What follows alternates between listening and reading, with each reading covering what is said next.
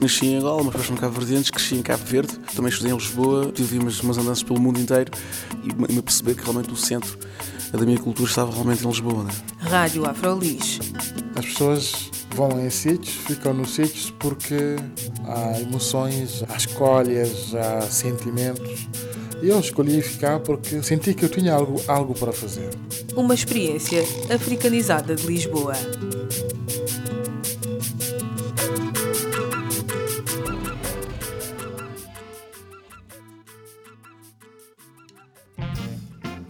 Olá, o meu nome é Carla Fernandes, bem-vindos à Rádio Afrolis, o audioblog onde podem saber mais sobre afrodescendentes a viver em Lisboa.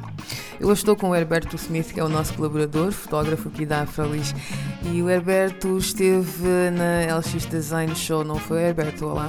Olá. Quis conhecer as pessoas, quis fazer algumas perguntas e quis fotografá-las também. E tu disseste que no palco desfilaram criações da Sofia Cadicil, da Ana de Sá, do Geraldo Fashions, Quilumba, Jacqueline Roxo e a Rosalind Silva também, não é? São todos designers do, dos Palop? Sim, são todos. Alguns vivem cá, outros nasceram cá e agora estão, estão a viver em, em África, em Angola mais concretamente. Mas tu foste para lá com outras perguntas. Sim, uma delas era perceber se a África está mesmo na moda.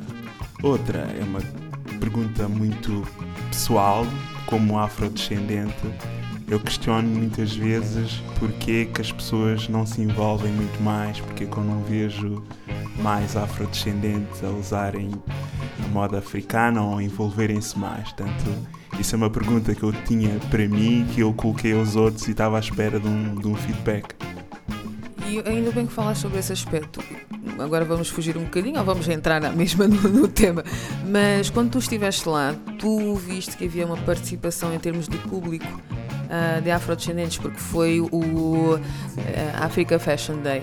Tu viste muitos afrodescendentes negros lá na, na, no show? Sim, vi, falei com muitos deles e foi, foi uma, uma experiência muito agradável, porque percebi que muitos estavam muito mais conscientes do que eu pensava e, e as respostas, algumas surpreenderam-me. E acho que, que eu acabei por ficar um bocado mais esclarecido sobre, sobre o assunto. Tu trouxeste-nos alguns testemunhos, não é? Do, dos designers e também de modelos. Eu fiquei muito interessada, gostei muito de um dos testemunhos que foi o da, da Rosalind Silva. E nós vamos ouvir o certo e depois vais comentar um pouquinho sobre o que ela conta, porque ela fala do percurso dela como designer, como é que tudo começou, também fala de algumas dúvidas que ela tinha acerca do potencial dos tecidos africanos e também do desafio que era romper com a tradição e o uso dos tecidos, mas também se calhar estou a revelar um bocadinho demais.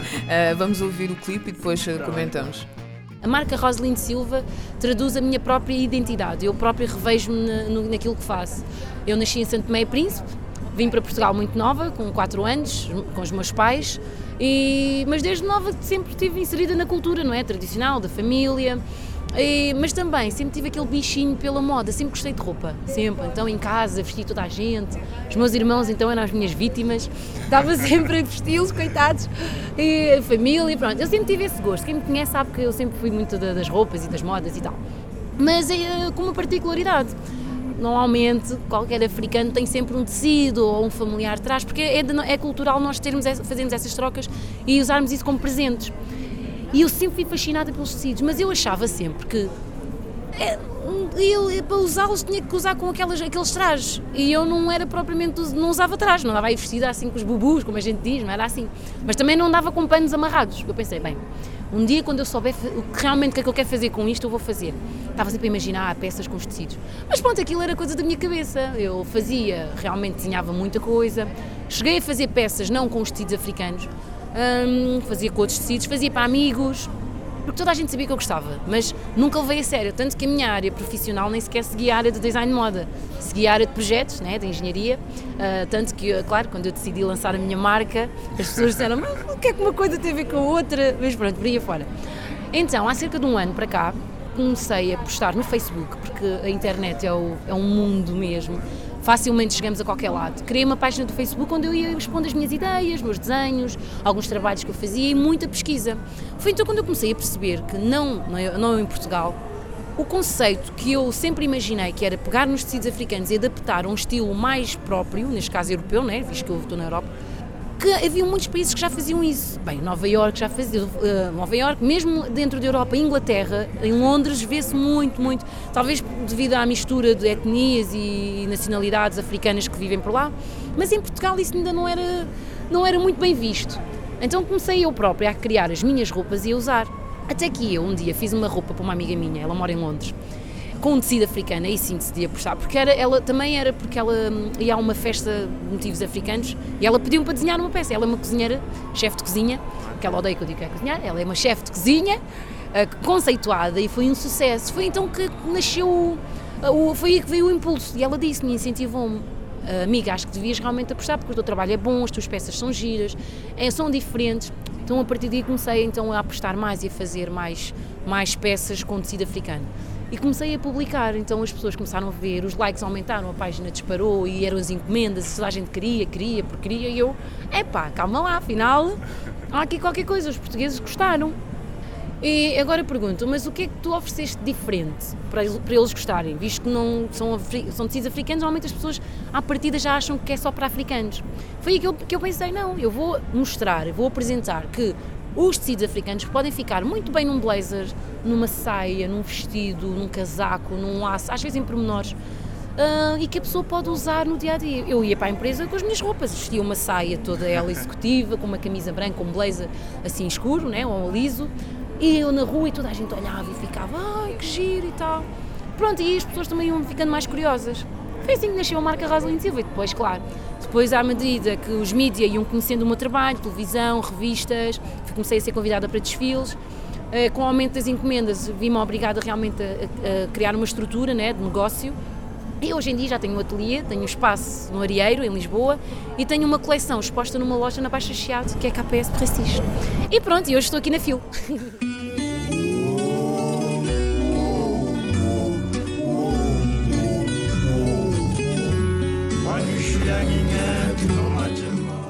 Ouvimos a Rosalind Silva com uma história super interessante, né? desde o percurso dela, da infância, com algumas dificuldades com, com os tecidos africanos, não saber bem o que fazer com aquilo. O que é que tu achaste desse tipo de testemunhos? Foram muitos do género? Em que falavam um bocadinho da relação deles com os tecidos africanos, havia alguma dificuldade em trazer essa ideia de, de tornar esses tecidos moda em si. Eu acho que, que a Rosalina é um, é um caso particular. Eu tive a oportunidade de dizer pessoalmente, eu acho que ela é uma, tem, tem grande capacidade de transmitir as ideias e eu acho que é um, que é um, boi, um belo exemplo. Eu descobri a Rosaline também pelo Facebook, vou acompanhando a página. Ela promove-se muito bem, relaciona-se muito bem com as pessoas, acaba por envolver, envolver a comunidade. Que no fundo ela é muito integradora, no fundo ela faz, faz peças e consegue envolver envolver toda a comunidade, não só a comunidade afrodescendente, mas também a comunidade mais ocidental, o pessoal português, portanto é muito, muito mais agregador do que os outros. Que no fundo essa tendência também é ditada pelo mercado internacional. Né? Realmente a África, o, o, recentemente usa-se muitos padrões africanos, estão mesmo na moda. Mas, uh, mas ela tem outro tipo de consciência, ela não, não só aproveita a onda, a onda atual, mas tem a consciência e quer se manter no mercado e acredito que ela vai se manter. Portanto, independentemente dos padrões estarem na moda ou não, acredito que se ela continuar com a mesma postura vai estar sempre na moda e nesse caso pode ser um, um bom exemplo manter a África na moda. Então vamos ouvir o que é que outras pessoas, também outros dos designers e modelos disseram sobre essa pergunta. Como é que eles responderam à pergunta se a África está na moda? A África sempre esteve na moda influência da cultura africana está cada vez mais patente no que se vê a nível da moda, não só da moda africana, mas da moda global. Portanto, são cada vez mais os criadores que vão buscar inspiração à cultura africana e que a usam e, e, sem dúvida que a África está na moda. O fashion africano não é só padrões africanos. Acho que ideias como esta, onde divulgamos não só padrões africanos, mas outro tipo de, de, de trends africanos, começa a ensinar o pessoal que mesmo assim posso vestir roupa de um estilista africano não sendo do padrão africano. Eu acho que a África não está na moda. A África é moda. A África não está na moda, a África é moda. Quem foi esta pessoa que disse isto? José de Sá é o, é o irmão da Ana de Sá e trabalha a parte da comunicação da marca. Mas uma das frases que eu achei mais interessante, ou um dos testemunhos que eu achei mais interessantes, foi da pessoa que falou anteriormente a ele e que disse que moda africana não são só padrões africanos. Ela sublinhou o papel dos designers africanos, não é? Essa liberdade que eles deveriam ter de se afastar, fazer design só, sem ter que usar padrões africanos para dizer que aquilo é moda africana, e sim o facto de ser um designer africano já fazer daquilo moda africana. É, ela chama-se Beatriz, é da Geraldo Fashions, e foi um dos discursos que eu também achei mais, mais interessante, porque no fundo ela quer se afirmar como designer, independentemente de usar tecidos africanos ou não. Portanto, é um, outra, outra corrente de designers que querem se afirmar sem estarem catalogados com, com motivos tribais ou com motivos africanos ou com tecidos. Um designer é um criador, portanto, ela pode ser uma designer africana sem ter que usar padrão africano. Portanto, isso é um, é um discurso que eu acho muito interessante e espero que hajam mais pessoas a pensarem assim. Se, se isso acontecer, não há dúvida que a África vai estar sempre na moda, independentemente do padrão ou não, que agora nesse momento está na moda. Fizeste uma outra pergunta também, que nós vamos agora tentar ver se também podemos ouvir alguns dos testemunhos que tu também recolheste. O que é que é preciso fazer para nos aproximarmos, nós afrodescendentes, né? para nos aproximarmos mais da nossa moda e das culturas também, não? é? eventos culturais eventualmente? Ninguém aproxima algo que desconhece.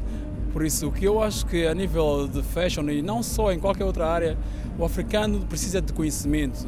Porque quando ele entende o que é a coisa, ele aproxima. O que acho que é mesmo preciso é nós enquadrarmos o estilo africano no estilo europeu. Se as pessoas verem que o estilo africano pode ser adaptado com o estilo europeu, dá para fazer um pouco de tudo, mas com o tecido africano as pessoas aí vão começar a usar. Porque muita gente pensa que o estilo africano são as roupas largas, é algo que não passa pela juventude, que não pode ser acessível à juventude. Também é sempre preciso nós divulgarmos, estar também presente em lojas, porque nós não vemos muitos eh, estilistas com loja própria. É preciso também haver essa divulgação. Devemos nos valorizar, sem dúvida. Ouvimos agora três testemunhos, não é? Do que é que é preciso fazer para que nós nos aproximemos, nós como afrodescendentes, nos aproximemos da nossa moda e também dos nossos eventos culturais. Eh, eu achei muito interessante o primeiro, o primeiro clipe que nós passamos, em que a pessoa diz eh, que precisamos de conhecer. Nós não nos aproximamos das coisas que nós não conhecemos, mas é um bocado paradoxal, não é? O que é que ele queria dizer com isso? Sim, o que o, o, que o Tina se quis dizer é que as pessoas não se aproximam de algo que desconhecem. E realmente há, muita, há muitos afro, jovens afrodescendentes que desconhecem a própria cultura, só têm, só têm acesso à cultura ocidental e, nesse caso, identificam-se com ela. Portanto, se conhecessem melhor a cultura africana, abraçavam mais e eram capazes de assumir melhor. Nós tivemos uma pessoa também no final, não é? A terceira pessoa que falou, que, que disse que nós temos que nos valorizar. Sim, foi, foi a Jessica. A também, também é um modelo. E um argumento que eu acho que faz sentido, porque no fundo há uma certa falta de autoestima, há uma necessidade de aprovação, tanto e as pessoas não, não assumem porque têm vergonha, não assumem porque não veem os outros a, a usarem, tanto e esquecem-se que às vezes as modas aparecem assim, há sempre umas primeiras pessoas que são capazes de assumir e que depois a coisa expandir e passar aos outros, não é? Portanto, a partir do momento que as pessoas ganham orgulho de, ter, de usarem aquilo ou de conhecerem a história, passa a fazer sentido. Portanto, não precisam da aprovação. Portanto, sentem-se bem e sentem que aquilo faz parte delas. Portanto, eu acho que isso também faz falta.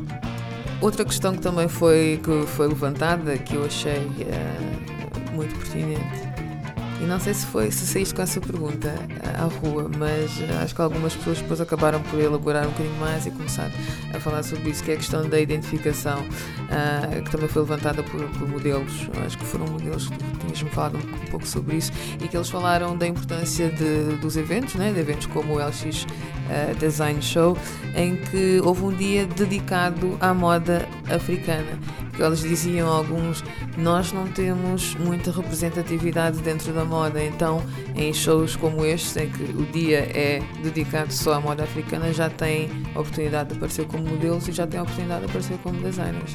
Nós vamos ouvir alguns clipes e depois tu podes desenvolver também.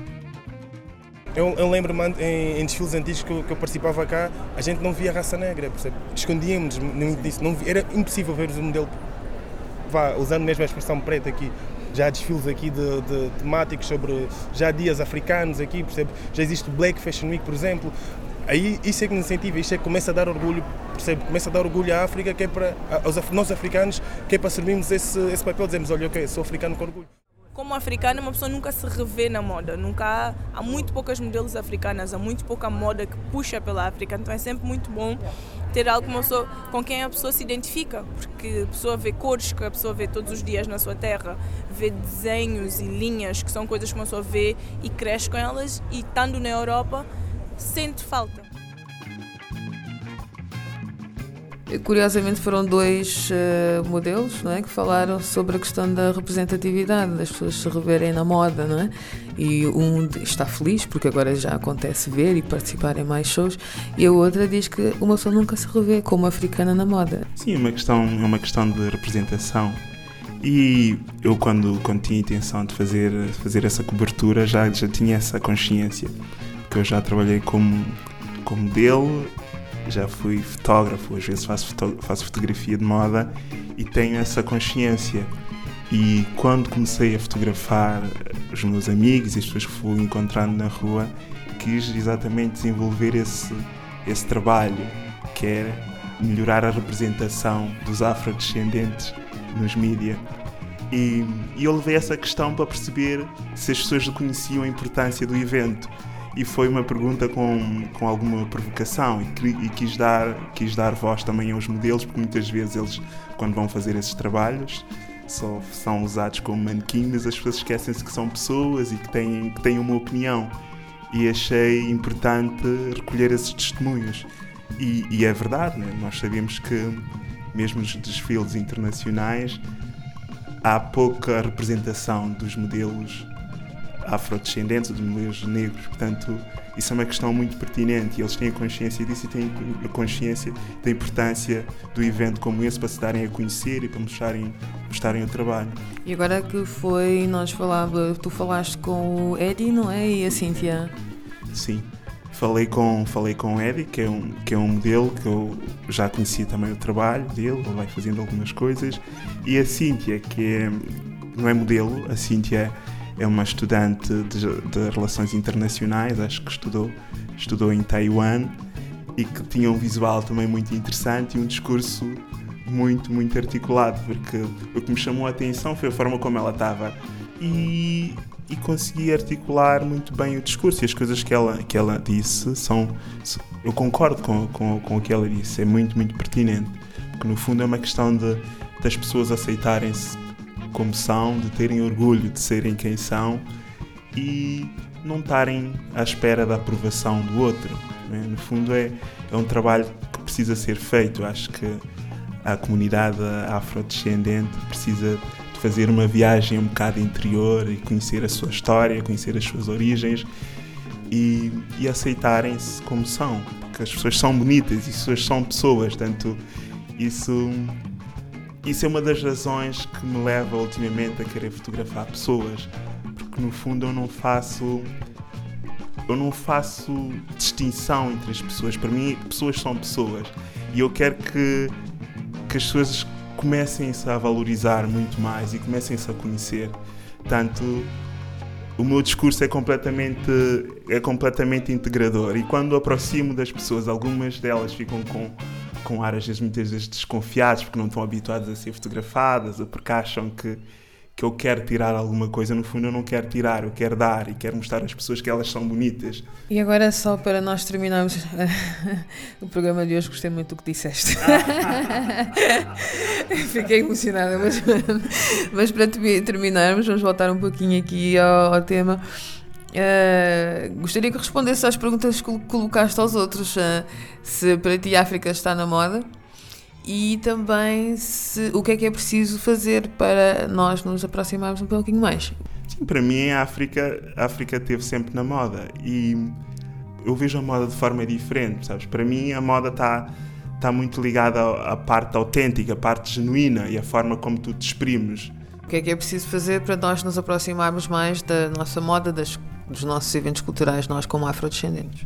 É conhecermos a nossa história, termos orgulho daquilo que somos e percebermos que se estivermos unidos e se tivermos se estivermos, se estivermos unidos temos mais representação. E depois isso é, uma, isso é só uma questão de, de habituação, porque no fundo as pessoas só só reconhecem a importância das coisas quando elas ganham massa crítica, não é? Portanto, se as pessoas começarem a participar e se começarem a assumir, as pessoas, as outras aprendem também a aceitar e começam a apreciar e deixa de ser, deixa de ser estranho, deixa de ser exótico, né? passa a ser normal, passa a ser interessante como sempre foi e bonito.